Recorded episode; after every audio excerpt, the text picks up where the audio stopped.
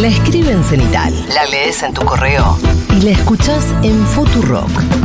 La columna de Iván Yargroski en Seguro La Habana.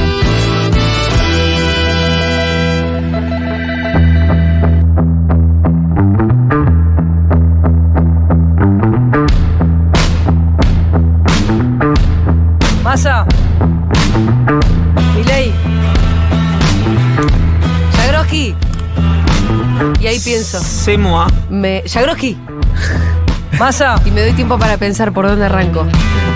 Es como Milei diciendo, o sea, digamos. ¿Arranco por eh, los rumores del último segundo? ¿O ¿Qué arranco rumores? por los rumores de la fecha? ¿De este preciso momento? Mira, cuando Son vos me decís rumores. rumores, Sí. no puede ser algo etéreo. No, no, te, te- te lo digo, te pongo el título. Dale. Que Milei se baja al balotaje. Rumores. Son rumores. Hay algo, lo único concreto de todo esto es que en su biografía de Twitter, hasta ayer decía candidato a presidente. Y hoy, en su biografía de Twitter, solamente dice economista y no sé qué. Economista. Solo economista. No me sigue, Milei. Bueno, a mí qué me importa. No me había dado cuenta. Yo creí que estaba dentro de la fuerza del cielo y evidentemente Uh, no lo estoy. Ya te destituyeron. Son cristianos. Bueno, entonces- Son cristianos. Ya lo vas a entender. Eh. Son cristianos esto, Iván, por eso. Eh, Vos sos Antiguo Testamento, ¿no? no, pero si Milei se hizo. No, no, esta charla no, por supuesto que no va, no tiene nada que ver. Ya sé, boludo. Eh, no, no sabía que tenía candidato y no sabía que se había cambiado la bio. Sí quiero decir, y tengo de testigo a mi amigo Martín Reidó, eh, que yo vengo insistiendo con la teoría de que si Milei llegaba al balotaje, es decir, si Milei eh, no lograba ganar en primera vuelta y no sacaba una diferencia mm, considerable, obviamente, a mi juicio había una posibilidad que era que no compitiera.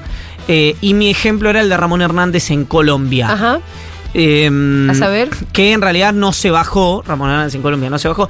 Ah, y lo dije, Sí. y lo dije esto también. Lo cuento, esto lo cuento en público porque es algo que dije yo, no hago cargo a nadie más. Sí. En la mesa de fin de año de la comida de, eh, perdón, en la mesa de la cena de fin de año de la Universidad Torcuato Di Tella, con eh, una serie de comensales que estaban conmigo en la mesa.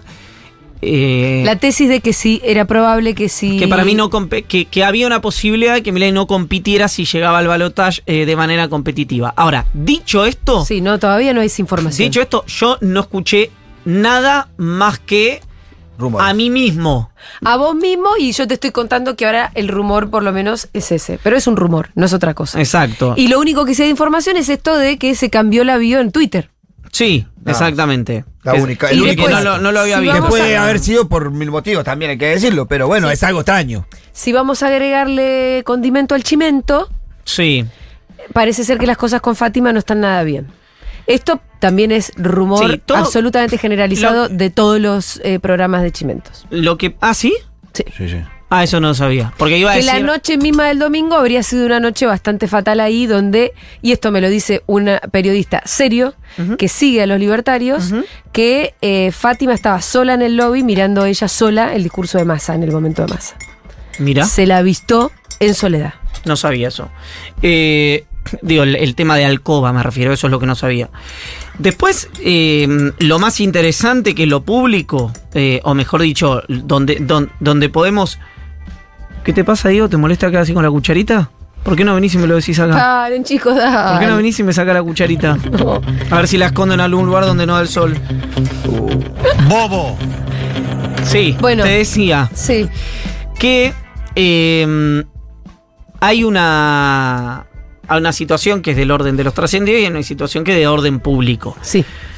Eh, si querés podemos abordar la situación que es de orden público. Vamos a esa. Si te parece. ¿Por dónde te gustaría comenzar? Comenzal. Ya vamos a llegar a eso, pero demos la noticia porque el que sí se bajó, el Leandro Santoro, hace cuestión de minutos. Ah, sí, perdón. Eh, esto es algo que ya se había cocinado en Sí. el búnker el domingo a la noche. Algo que Sergio más allá decía a viva voz, eh, que era que Leandro Santoro no compitiera en el balotaje con Jorge Macri. Básicamente porque, incluso en términos de lógica, Jorge Macri estaba a 5.000 votos de ganar en Sí. primera vuelta, estaba en 49.9. Eh, y con 14 puntos de Marra y 7 puntos a favor de corte de Milei eh, en el voto cruzado con Jorge Macri. Por supuesto, era una elección que no tenía ningún sentido de hacerse en términos de, de- de incógnita, no había ninguna incógnita No. en quién iba a ganar la ciudad de Buenos Aires. Pero además tenía una contra en el caso de que Santoro igual hubiera querido. No, no, y, y esto tenía un racional detrás. Sí. ¿Cuál es el racional? Quitarle incentivos a dos cosas. Por un lado, al voto antiperonista, es decir, hay una hipótesis en el, en el equipo de campaña del oficialismo que es que si no hay, no, no existe la disputa para ir a votar jefe de gobierno, hay mucha gente que puede no ir a votar. ¿No? Más si es fin de semana largo. Más y fin de semana largo, pero suponiendo que incluso la gente no se vaya de fin de semana largo, que hay gente que si no se elige jefe de gobierno, directamente no va a ir a votar. ¿A quién nos referimos? A votantes de Jorge Macri. Por lo tanto, mm, a una enorme cantidad de votantes de Patricia Bullrich. En ese marco es que se eh, genera esta necesidad para Sergio Massa de decir, che, quitémosle un incentivo al votante que es contra nuestro para que, ya que está en el cuarto oscuro y va a votar a Jorge Macri, también agarre la boleta de Milei, porque se vota el mismo día Sí. en cuartos separados, ¿no? O sea, como, como no en cuartos separados. eh, Se eh, hubiera votado el mismo día, porque ya no va a existir esa situación. Claro, con boletas separadas, quiero decir, las dos en papel, etcétera, pero el mismo día. Eh, ¿Qué me decía gente de la campaña de Santoro? Decía, mira, si fuera desdoblada, es decir, se votara otro día, vamos a fondo porque vamos a ir a sacar 40 puntos, nos Sí. instalamos, etcétera, Sí, etcétera. sí. Pero en este caso, no, la verdad es que no tiene sentido. Eso por un lado. Y por el Y otro... además mejor concentrar la polarización en la ciudad sin toda esa distracción, ¿no? Como porque yo creo que en la ciudad puede haber mucho votante de Jorge Macri con ganas de meter la boleta de masa Bueno, la hipótesis del... para de- que no para que no gane mi ley. No, la hipótesis de la campaña es la contraria. La hipótesis de la campaña es que el, el, el votante de la ciudad de Jorge Macri, Sí.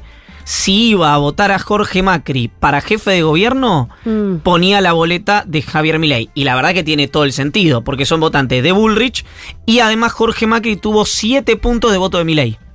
¿Se entiende? Gente que metió la boleta de Milei y de Jorge Macri y no la de Ramiro Marra.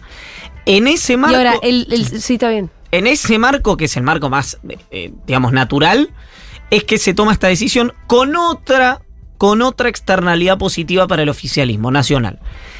Que es que le quita a Juntos por el Cambio la, mm, eh, el, el incentivo de que el radicalismo esté unido al PRO Sí.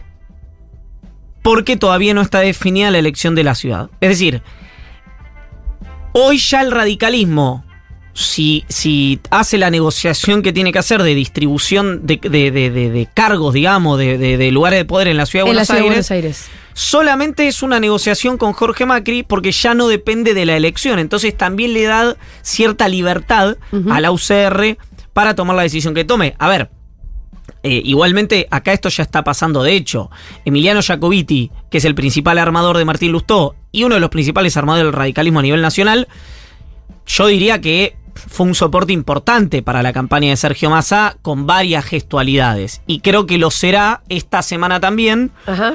no solamente Jacobiti, sino el radicalismo eh, en pleno uso de sus facultades, porque por lo que me cuentan a mí, van a emitir un comunicado de la Mesa Nacional del Radicalismo ad referéndum de la convención, Sí. que si bien va a dar libertad de acción, por lo menos hasta ayer a la noche, digo porque lo de Santoro podría llegar a modificarlo, si bien va a dar libertad de acción, va a ser especialmente crítico con Milei. Se va a notar la preferencia, para decirlo de Eh, alguna algo así manera. como ustedes voten lo que quieran, pero mi ley es un espanto. Palabra más, palabra menos. De hecho, Agustín Rómbola, o Sí. Rómbola, no sé dónde está el tilde, De la juventud. el presidente de O la universitario, ¿no? El presidente de la Juventud Sí. Radical de la Ciudad de Buenos Aires tuiteó ayer que si te autopercibís radical y votás a Milei, en realidad no sos un radical, sino un conservador al que no le dio la nafta. Algo así. Palabras más, palabras menos. Es decir, el radicalismo de la Ciudad de Buenos Aires está absolutamente determinado a eh, no votar a Javier Milei. Eh, y por y es no votar a Javier Milei y dar libertad de acción. Es decir, es como que el agua encuentre su cauce para llegar a masa a diferencia de la coalición cívica que sí dijo voto en blanco. ¿El radicalismo de la ciudad es evolución o evolución y algo más? El radicalismo en la ciudad es fundamentalmente evolución, Evolución, ¿no? Es Martín. Lustó. Claro. Que de hecho, creo que mañana o pasado mañana va, va a hablar Sí. en público y me parece que va a orientar. Eh, en este mismo sentido. En este mismo sentido. Sin ser del todo explícito, más crítico a mi ley. Indudablemente, porque Pero además eso hay- por- y, y atrás de esto hay algún tipo de negociación? ¿El de Santa Fe seguiría ese camino Oh. que también es de evolución? No, Puyaro ya se, se puso un corset que fue.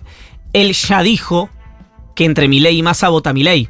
Ah. Eso lo dijo antes de, de la elección en la provincia de Santa Fe. ¿Con qué objetivo?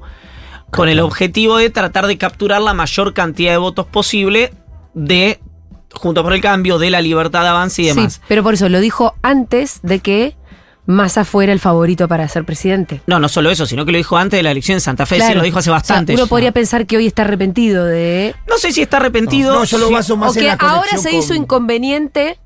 O no, digamos, para él no. Capaz que no. Bueno, No, él ya lo- ganó. Él ya ganó. Pero Claro. posiblemente prefiera vivir en un país con Massa presidente. Yo supongo que por la trayectoria que tiene Maximiliano Puyaro, que además es un hombre eh, que, llega, digamos, con un discurso de centro, o algunos hasta podrían decir de centro derecha, pero yo creo que va a ser un gobierno de centro izquierda en Santa Fe. Puedo equivocarme, pero creo que va a ser así, tal vez excepto en, eh, tema de seguridad. Eh, siento que da, es más natural para él acompañar en términos filosóficos lo que Sí. el radicalismo a nivel nacional, perdón, lo que el radicalismo de, además de sus amigos, no solamente de sus correligionarios, que son Lustó y Jacobiti, él forma parte de ese ecosistema, van a hacer. Ahora, también me decían que el socialismo eh, también va a ser súper crítico con mi ley. Digo el socialismo porque forma parte del acuerdo con Puyaro en Santa Fe eh, y que eh, eh, condicionan su apoyo a Massa a ver qué propuestas hay para el conjunto de las provincias argentinas. Es decir, un poco el discurso del socialismo y del radicalismo de Santa Fe es el de Schiaretti. Están más contenidos en el discurso de Schiaretti. Entonces, dicen, carta blanca no, pero Milei tampoco. Por eso yo te preguntaba si detrás había una suerte de acuerdo. Todavía no, pero es algo que se está gestando hace bastante. Bueno. Las conversaciones, por supuesto que existen. Yo tendría que ir al baño. Yo sé que ¿Ya? es muy pronto, sí. Ah. Sí, yo sé que es muy pronto, pero Bueno, anda, boludo. ¿Qué crees que te diga? pueden seguir charlando un rato. Pañal, pañal no tenemos. Voy rápido, voy rápido. Pañales no tenemos, así que andá, ¿qué vamos a hacer? Un pañal. Eh. ¿Sabés que ayer, bueno, Che, igual yo creo, igual ¿Qué? que para mí, qué? para mí lo de vos. Fátima es el dato. De toda esta sí, boludez toda está esta boludez de Iván. Qué radicales que lo ¿Qué puyaron. dice este? ¿Qué dice? ¿Qué Lo que importa es que Fátima lo dejó Ahí por está el- la clave de esta lección. No todo lo que dice este naro que está acá no, sabe nada. ¿Vos querés que vayamos a una tanda, Nico?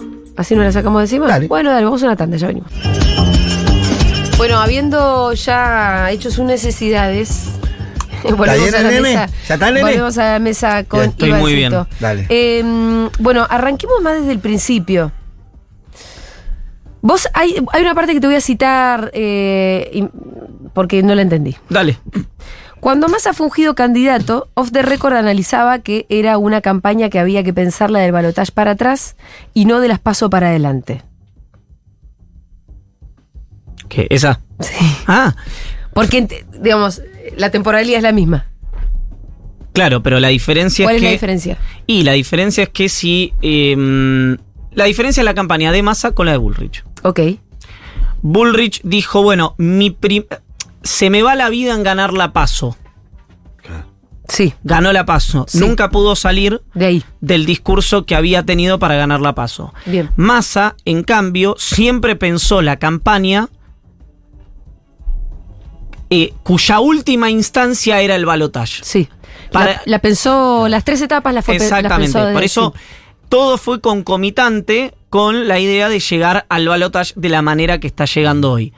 Por eso lo que, lo que a mí me, me parece un gran acierto es que no haya habido una paso competitiva en el oficialismo. Porque eso hubiera obligado Sí. a Massa a, A jugar otra cosa. a jugar a otra cosa completamente diferente. Sí. Con lo cual, eh, creo que, eh, digamos, esa, mm, esa secuencia, eh, que creo que aprendió además de los errores de la campaña del 2015, de Scioli, fue la que, entre muchísimas otras cosas, mul- absolutamente multicausal esto, terminan eh, en, no no en el resultado, porque eso eh, juegan obviamente muchas otras cosas, sino en, en una relativa comodidad en la que se encuentra Massa hoy, en la que lo único que tiene que hacer, en términos de narrativa, es seguir la inercia. Seguir haciendo claro. lo que viene haciendo hasta ahora. Ahora, es decir, él viene, para decirlo rápido, él viene, no es así, pero para que se entienda rápido, él viene corriéndose de la izquierda al centro desde las pasos para acá. Bueno, tiene que seguir esa inercia. No Sí. tiene que hacer otra ¿A vos cosa te parece eso. que así se puede sintetizar de la izquierda al centro? Lo dije rápido. En la paso que hizo, tenía un discurso para consolidar el voto kirchnerista, ¿no? Sí. El rígido de Cristina que tenía que acompañarlo. Luego vino Unidad Nacional. De las paso hasta las generales, medidas para la clase media, Sí. ganancias, IVA, unidad nacional y temor a que Milei rompa con consensos básicos de la Argentina como salud y educación Ajá. pública. Ahora me parece que se viene el masa del liderazgo, como lo dijo el, como lo demostró la- por lo menos la, la gestualidad del domingo, el masa de la seguridad. Y bueno, y con esa inercia Y además un masa que va a bueno, y, el de- y, y profundizando la idea de la unidad nacional también, ¿no? Claro, Que y- ahora se va a transmitir más en alianzas concretas con dirigentes de otras fuerzas. Habrá Porque que hasta ver ahora eso, por ahí- ¿eh? bueno, vos yo lo, que no lo tanto. pongo, eso lo pongo en duda porque no veo qué tiene para ganar hoy un dirigente de otra fuerza si se suma solo Sí. al esquema de masa. Solo le sirve a masa eso. ¿Se entiende? Es decir, eh, a- te estoy hablando de figuras con peso. Sí. No que, eh, eh, viste, el. eh, un intendente de un pueblo o de una ciudad eh, de la provincia de Buenos Aires que Mane, ponele, por poner un nombre. bueno, ejemplo, sería pone- un nombre importante. Sí. Yo a, a Manes te lo pongo como un nombre importante, pero por ejemplo, la idea esta de eh, que Morales sea mi- Estoy Sí, sí, sí, jugando sí. con el absurdo, ¿no? Morales ministro del Interior y eso es solo, solo bueno para Massa. Yo lo que creo es que Massa, para lograr esa unidad nacional, además de su propia habilidad, lo que va a tener que demostrar son resultados. Sí, porque además sigue siendo ministro de Economía de acá hasta el 19 de, ¿no? de noviembre. Hasta el 10 de diciembre. Hasta el 10 de diciembre. Eh, si Massa, yo cuando iba a mostrar Sí, lo puse el mojón del balotaje, pero. Sí. Massa mostrando resultados Sí. es un Massa eh, en gestión para mí. Es decir, Massa presidente. ¿Qué quiero decir? No me imagino. Repito, postre igual, pero ni a Larreta, ni a Morales, ni a Lustó, ni a Jacobiti, ni a nadie diciendo voy a ser funcionario de masa, voy a hacer un acuerdo con masa, etcétera. Sí me imagino lo que decíamos antes, ¿no? El radicalismo dando señales muy claras de Sí. a quién va a votar. Eh, incluso el propio Melconian, que hoy hubo una nota en Infobae, Ajá. que dijo eh, Melconian eh, se- algo así como era una nota que decía trunco su sueño de ministro, se pone a disposición de eh, el próximo presidente. Ah, abierto. Sea quien sea, porque es lo que había dicho Melconian, que Melconian tenía un programa de gobierno para cualquier presidente. Pues hay que ver si el presidente lo toma o no lo toma eh, y, y en qué en qué nivel lo toma. Sí. Yo repito algo que dije cuando conocí el plan de Melconian. El plan de Melconian se parece mucho más al plan de Massa que al plan de Milei. No el plan político de Bullrich, el plan económico de Melconian Sí. se parece mucho más a lo que tiene Massa en la cabeza que a lo que tiene Milei en la cabeza. Era un plan de no era una reforma laboral brutal, era reformas por convenio, no había una desregulación total del día uno para nada, no digo, era un programa el que había presentado Melconian y Santangelo muy serio y muy profesional con un encuadre determinado, que después Massa podrá ver hasta acá sí, hasta acá no. No estoy diciendo que Massa lo va a tomar, quiero decir, Bueno, Melconian fue absolutamente crítico de la dolarización. Hablaba después del bimonetarismo, bimonetarismo boludeces, demás, sí. pero de la dolarización y la- los famosos fideos con tuco, ¿no? Sí, sí, exacto. Eh, hay algo que a mí me parece especialmente interesante de la campaña Massa en términos estratégicos, que es que estaban los consultores que decían no conviene polarizar demasiado de antemano, porque eso ahí corres el riesgo de que gane mi ley en primera vuelta, ¿no? Si polarizas demasiado. Los estrategas de Massa decidieron correr el riesgo. Y no es que se adelantó demasiado la polarización, después en los resultados no es que pero sí que él empezó a confrontar más con Milei y fue una decisión tomada. Sí, ahí que de ayudó, alguna manera me parece que lo terminó impulsando, ¿no? ahí ayudó bastante. Yo creo que lo que eh, terminó impulsando a Massa, además de las propias medidas Sí. que tomó Massa, del propio tono de Massa, fue no ser Milei. Claro, En el a- a eso sentido de. eh, creo que el temor que generó Milei en una buena parte de la población canalizó naturalmente En masa. Ahora, había una, una idea en el equipo de campaña que es, che, que no se caiga mucho Bullrich. Sí, claro. ¿no? Porque Bullrich en 15 puntos, la hipótesis era Milei en Legal. 40, en 42, en 43. Esa era la hipótesis. El equipo que llegó de Brasil, de Lula da Silva, fue uno de los que ayudó bastante a desandar la idea de que no había que pegarle a Milei. Que es la misma idea que tenía Derek Hampton. Que decían, sí, hay que pegarle mi ley, es un riesgo que hay que correr, pero hay que pelearse desde ya. Exactamente. Que Derek Hampton, Sí. el estratega Bullrich, también decía que no había que pegarle a Milei. Y el ala política en un momento dijo, che, basta, porque esto nos estamos cayendo como un piano. Mm. Y evidentemente se acordaron tarde. Igualmente para mí no es que se acordaron tarde. El día de las pasos, el día posterior a las Sí. pasos, ya estaba cocinado eh, el resultado de quiénes iban a ir al balotaje. Esto no lo digo diciendo era obvio, sino viendo los números. Si bien obviamente lo que se hace en, la, en campaña tiene, eh, mucho, Efecto. tiene efecto, creo que el posicionamiento de haberse elegidos como rivales, Massa y Mm. Milei, más la performance de Patricia Bullrich en los debates, más Sí. la, más las, ustedes no se acuerdan, pero las primeras tres semanas post paso, Bullrich en un momento habló, quedó el meme ese de la filosofía del ser humano, que Seigman le dijo, no entiendo, y le dijo, ya vas a entender. Bueno, Sí, sí.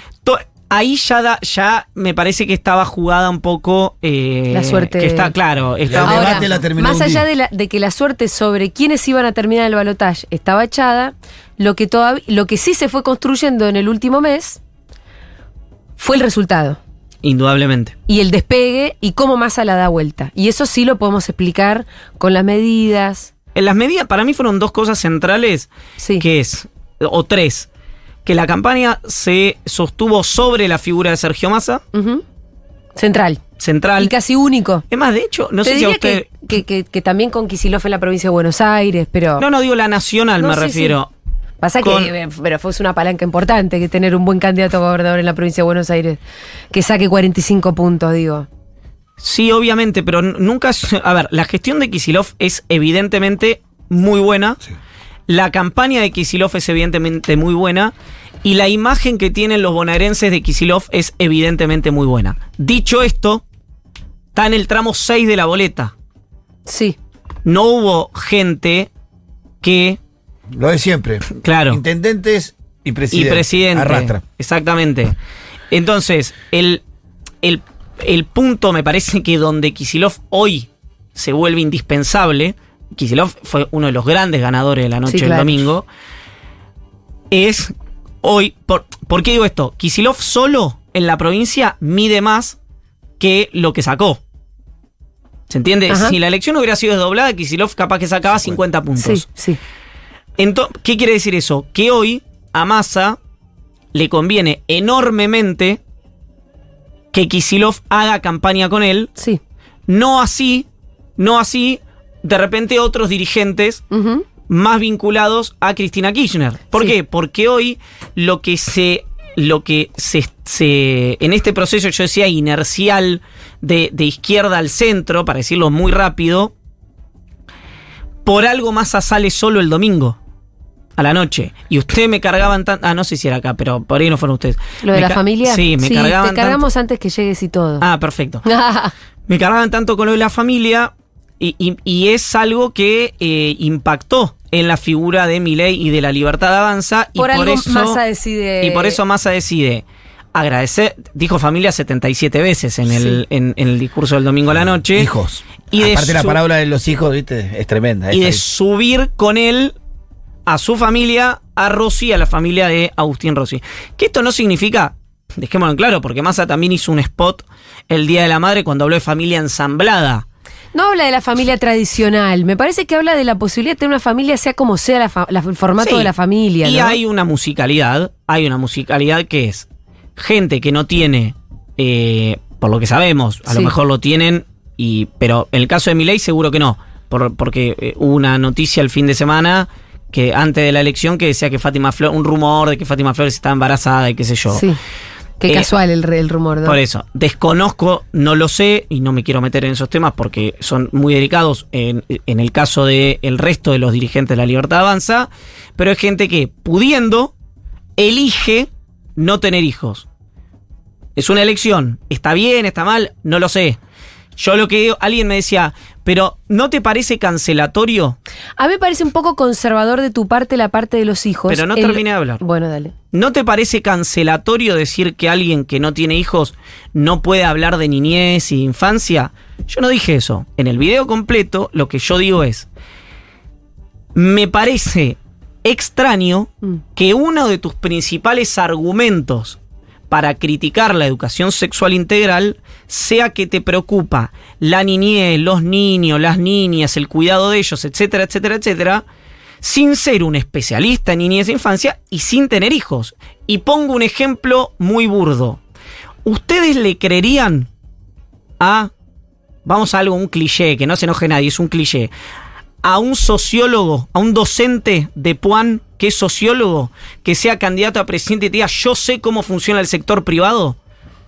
yo voy a dinamizar el sector privado en la Argentina, habría un montón de gente riéndose y haciendo sátira sobre eso. ¿Por qué? Bueno, porque es un cliché. Entonces, ¿por qué el, e- ese cliché valdría y el mío no? ¿Por qué lo vivencial no vale? ¿Por qué todo es teoría en Argentina? No sé con quién te estás ofendiendo igual. Con la gente que me criticó, por supuesto, que fue un montón. Entonces, ¿Me dejas que te diga mi posición Sí, respecto a la cuestión? A mí me parece de tu parte un poquitín conservador que te parezca como eh, eso, que para poder hablar de niñez. Vamos a. Que para poder hablar de niñez necesites tener hijos. o ser un especialista. O que para. Eso dije. El video completo que- dice eso. Bueno, o ser un especialista. Yo creo que se puede ser un especialista en niñez y no tener hijos. De hecho, conozco. Le- Pero si yo no estoy negando eso. Pero escúchame entero. Y pero Estoy diciendo tener hijos o ser un especialista. Nadie dijo que si podés ser un especialista y no tener hijos perfectamente. Pero él no es ninguno de los dos. Pero él no es ninguno de los dos. Victoria Villarroel tampoco. Ramiro Marra tampoco. Karina Milei tampoco. O son especialistas en niñez y yo no me estoy enterando ahora en Futurock. No, no son especialistas en niñez. Ah, bueno. Pero estamos hablando de un marco más. eh, porque de, de repente lo empezás a afinar. No, es lo que dije en el video. Bueno, pero hay que ver. Pero no sé Estamos en- a qué video te referís. en el, el único video donde dije esto. Pero pasa que hay que No, esperar porque- dos minutos. Hay que ver un video de dos minutos. Viste que es una época muy complicada. Más Eh, allá del video, y- más allá del video de la aclaración, Sí. vos estás diciendo que eh, estamos diciendo. Yo, yo, yo. Yo no, lo digo. pero, pero digo, para no personalizar ni Pero pelearnos. lo dije yo. Hay algo que es interesante, que es que Massa decide mostrar la cuestión familiar para contraponerse con la cuestión no familiar, evidentemente que tiene no solamente Milei, sino todo el espacio de Milei. Porque ni, ni Villarruel, ni Marra, Ni Karina. ni Karina, ni Javier Milei tienen familias de ningún tipo. Esto yo lo quiero decir como una posición mía. Mía, ¿eh?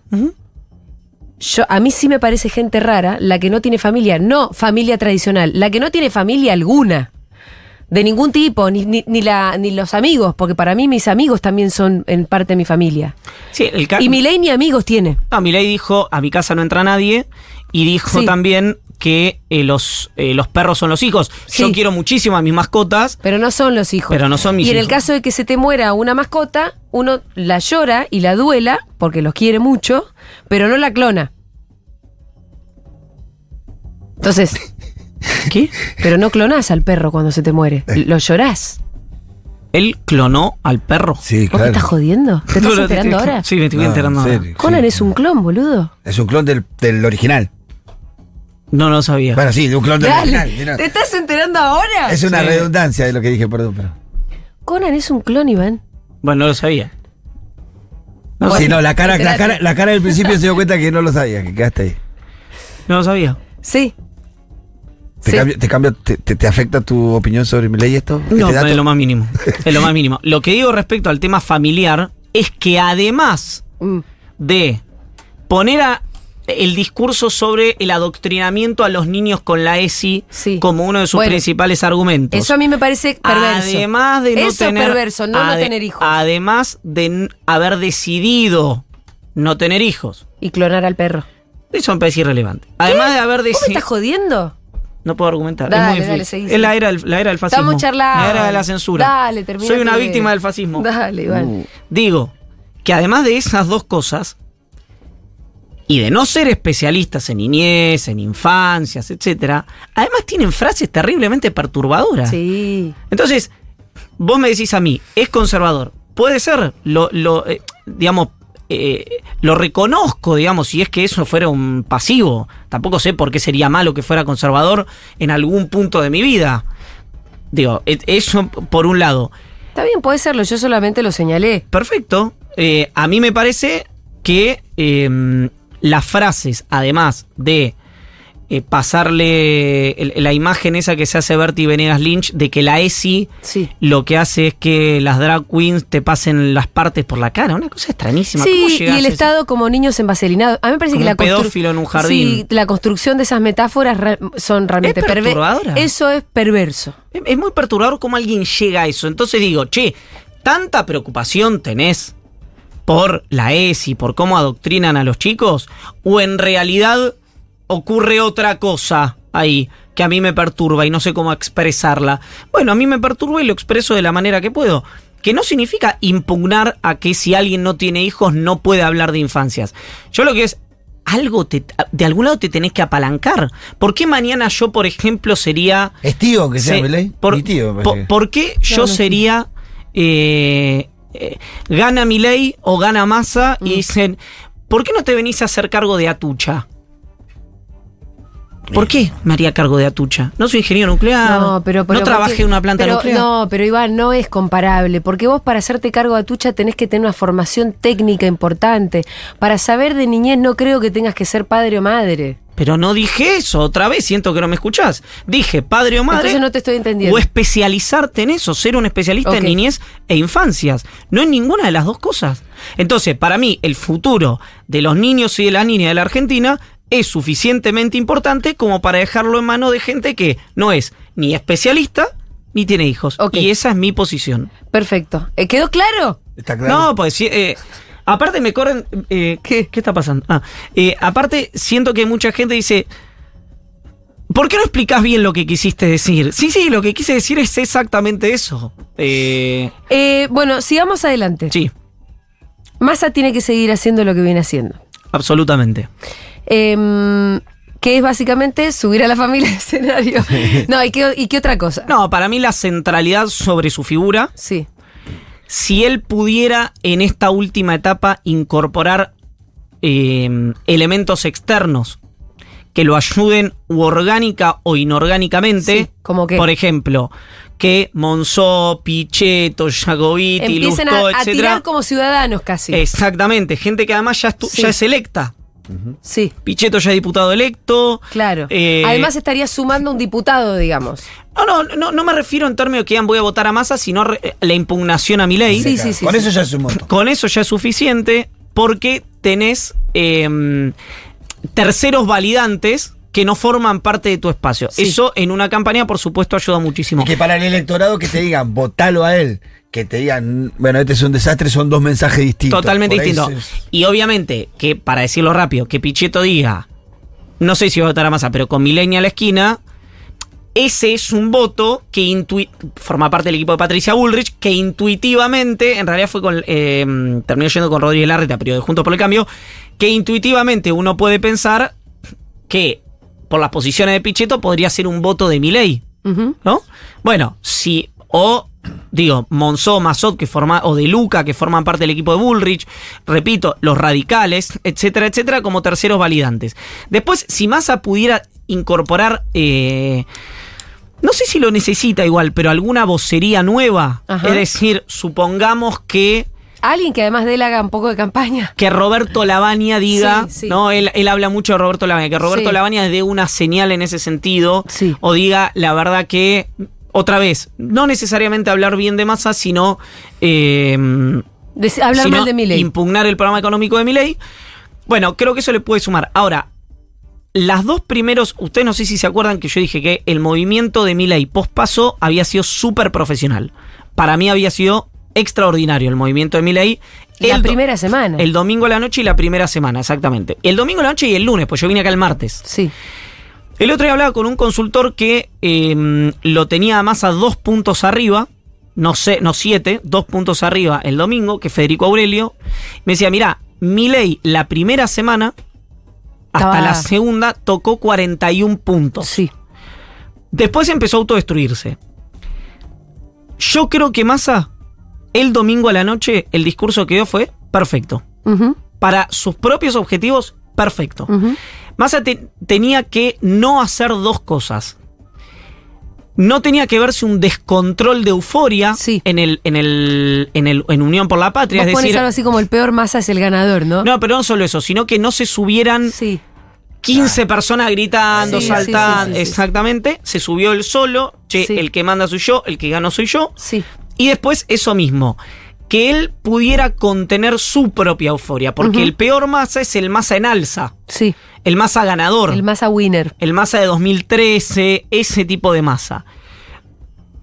De 2019 a esta parte, Massa o modificó o encapsuló esa parte tóxica suya que lo hacía mostrar su peor versión en su mejor momento político. Que es algo esto que lo reconoce la propia Malena Almarini porque yo lo conversé Sí. con ella en público, en un Sí. reportaje en radio con vos. Bueno, el masa del domingo fue un masa que no se le escapó una sonrisa, que le, Se le escapó una lágrima. que le agradeció a todos los votantes que fueron a votar, sea cual sea el espacio político, que dijo hay que ser doblemente humildes, hay que laburar el doble. Digamos, el mensaje fue un mensaje muy correcto para ese momento y sobre todo muy correcto para el, el votante que él tiene que ir a buscar o que él tenía que ir a buscar a partir de ese momento. Es decir, yo creo que Massa, Sí.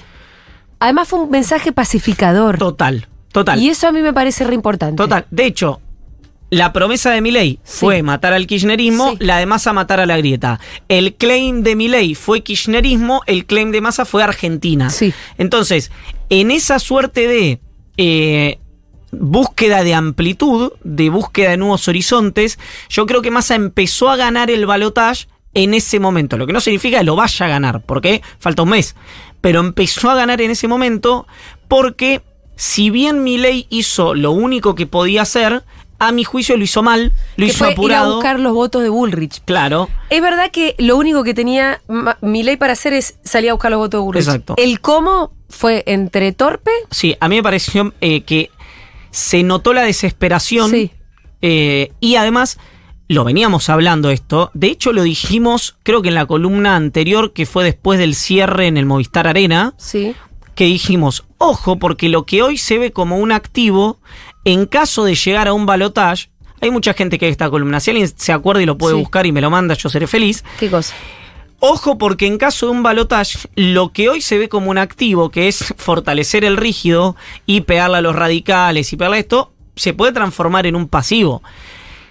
Milei dijo varias cosas. Hace muchos años, hace algunos años dijo que él amanecía y tenía un muñeco con la cara de Raúl Alfonsín y que le pegaba piñas cada vez que se levantaba.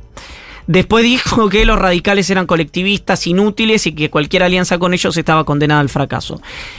Y sin ir más lejos, hace una semana cerró su campaña en el Movistar Arena diciendo el que no salta es radical. Y ayer dijo que al Patricia Burri los- lo había traicionado el radicalismo, que los radicales eran los traicioneros. Exactamente. Entonces, él ya prescinde de ese voto porque sabe que es imposible. Pero a Bullrich, Bullrich lo denunció penalmente a Milei. Porque Milei dijo algo muy grave de Bullrich. No que era montonera, sino que había puesto bombas en jardines de infantes.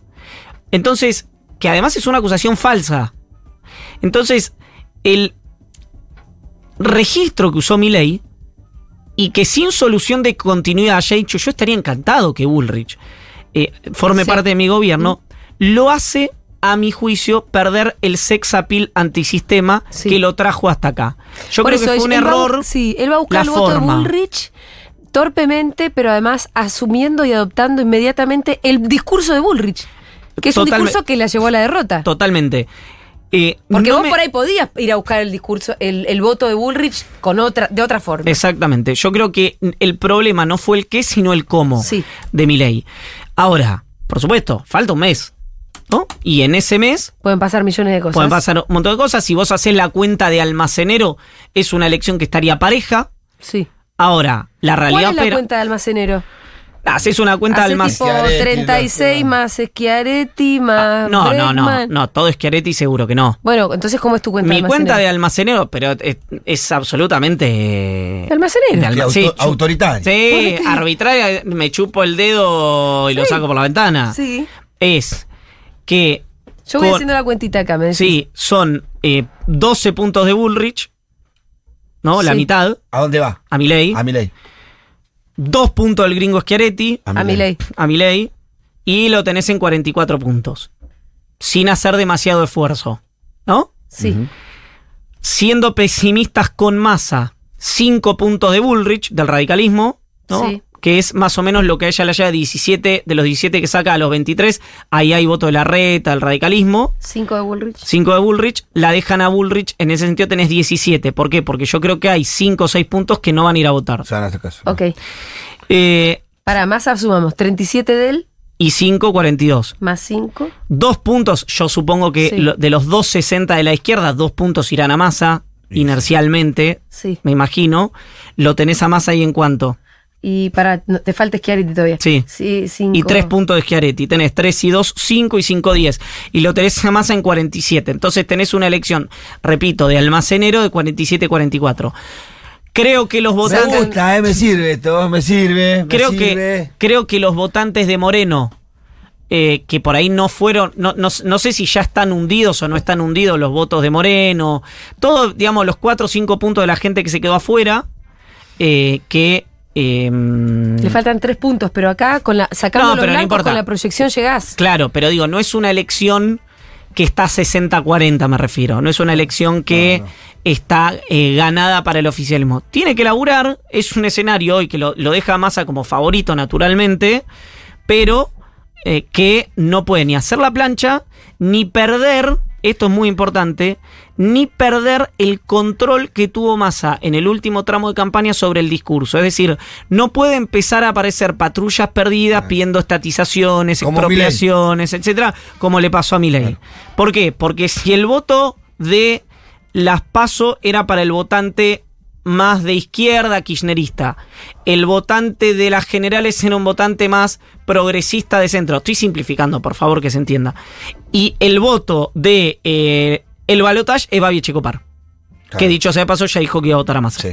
Entonces, eh, no, no puede haber eh, mm, eh, control de calidad al discurso porque, repito, es una campaña concomitante. Paso, generales, balotage. Además, esto es si Milei no comete ningún error. Claro. Estamos hablando de una situación... eh, si Es no- difícil que alguien no cometa- cometa errores. Es difícil porque Bueno. además...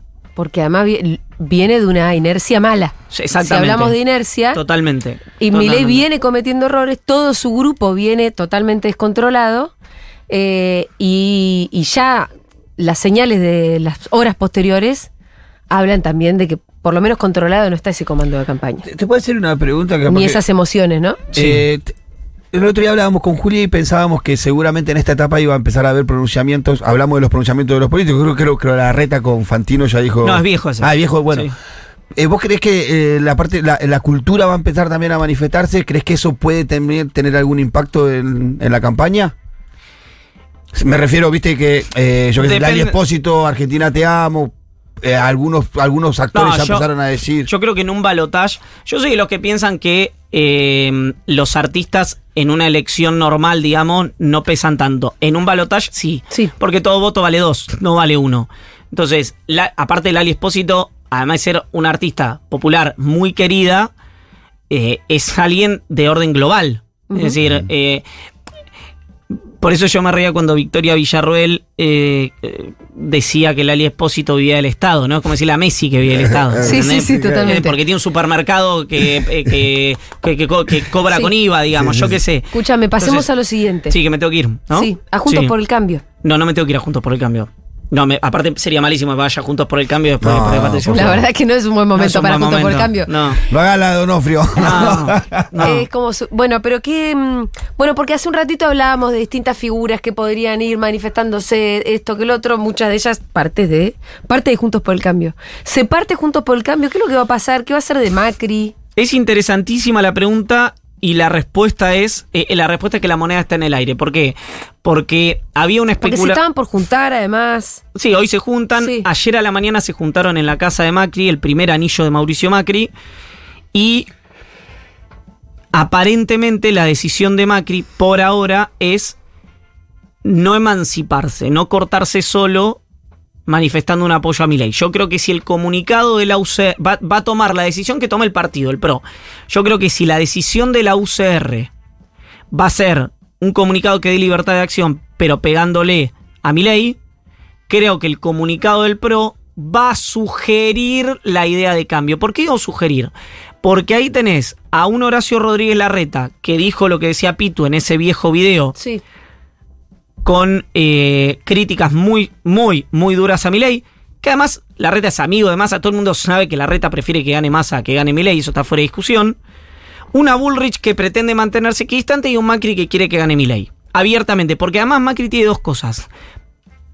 Le tiene un enorme desprecio a Sergio Massa y además le tiene un enorme temor a Sergio Massa. Que son dos cuestiones que a vos te hacen modificar tu comportamiento, ¿no? Entonces, en ese escenario, de hecho, hubo una conversación entre Larreta y Lustó antes de, de ir al búnker. Lustó no iba a ir. Yo cuento algo y cómo fue la dinámica.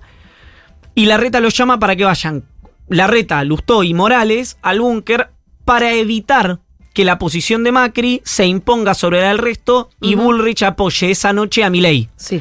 era algo que Larreta, Lustó y Morales no querían que ocurriera. Entonces, yo creo que va a haber una discusión ahí muy, muy, muy, muy eh, colérica. La coalición cívica ya dijo ninguno de los dos. ¿Ecolérica? ¿Cómo? ¿Ecolérica dijiste? Colérica. Ah, de, de cólera. De cólera. Claro. Muy beligerante. Sí, sí. La coalición cívica ya anticipó su posición. La UCR ya anticipó su posición. O lo va a hacer ahora. Sí. Bueno, resta el PRO. Que, como te digo, Tiene las tres posiciones adentro también. Exactamente, tiene las tres posiciones. Con lo cual, ese final me parece que está abierto. No está tan claro que Macri pueda abiertamente apoyar a Milei sin Sí. costo. Yo creo que si Macri se emancipa, apoya a Milei abiertamente, ahí sí se puede provocar una decisión. Por eso que y no además solamente se parte Juntos por el Cambio, se parte el PRO. se podría partir el PRO. Yo hoy lo veo lejano, pero no imposible. Para nada imposible. Creo que si gana Milei se rompe el PRO sin lugar a dudas, pero no en este escenario necesariamente. Y eh, Macri cree que el radicalismo va a llamar a una convención para apoyar a Massa. Y que eso va a provocar también una fractura.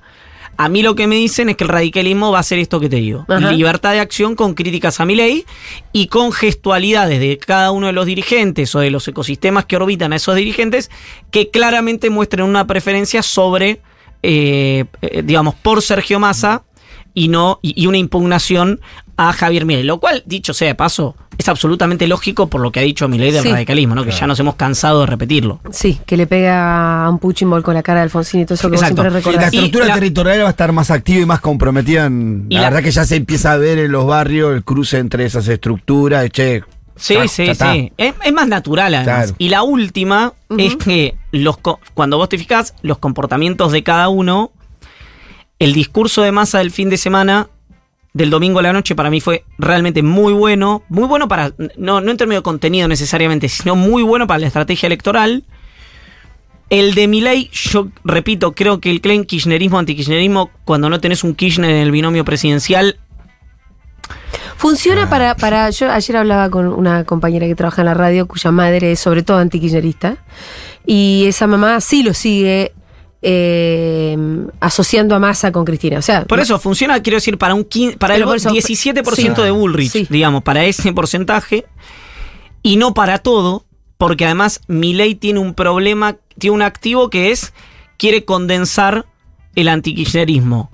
Para mí ahí corre un riesgo, si vos te fijas el discurso de Milei antes de las elecciones del domingo, era mucho más comprensivo con el kirchnerismo y con Massa que con Juntos por el Cambio. Sí, de ¿Por hecho qué? él des- lo decía claramente, es peor Juntos por el Cambio que el kirchnerismo. ¿Por qué? Lo decía así. Porque su base electoral son votos, buena parte de son votos que se fueron del peronismo.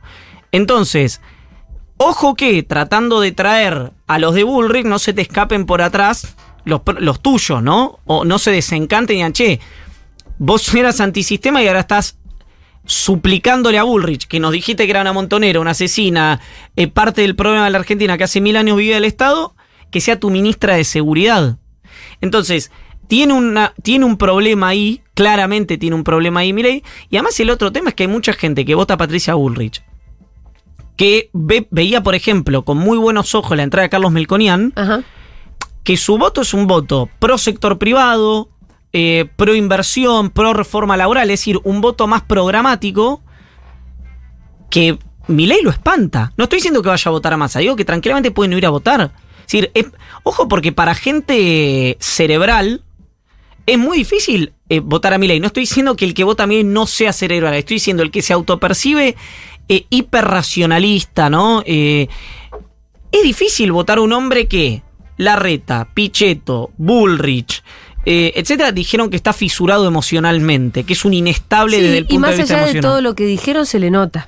No, además, eh, y, y además está a la vista, ¿no? Pero quiero Sí. decir, eh, viste, me, me parece que hay, hay algo en todo eso que se le suma, que se le suma que la campaña del miedo a la que se refiere Milei y que además fue muy efectiva y probablemente lo siga haciendo, al revés de lo que le pasaba a Daniel Scioli con Macri, que tenía que, entre muchas comillas, hipotetizar, Sí. inventar, Esto entre puede comillas, llegar a pasar, y Exacto. esto puede llegar a pasar. esta campaña del miedo de, eh, como la llama Milei, digamos, como la llama Sí. el equipo Milei, que hace el gobierno, es con videos de Milei y de su Claro, equipo. Sí, eso. la motoriza el propio, Macri- el propio, el propio Milei, te diría, porque estar eh, agitando una motosierra da miedo. O sea, No, aparte te lo dice, voy a recortar vos. acá, voy a recortar allá. Macri cuando ganó en el 2015 decía, eso era la revolución de la alegría, era otro discurso Exacto. totalmente distinto. Vamos, vamos a sostener lo que está bien, hasta nos prometió fútbol para todos, nos prometió un de Aerolíneas, la UH, Claro. Conectar Igualdad. Entonces yo digo,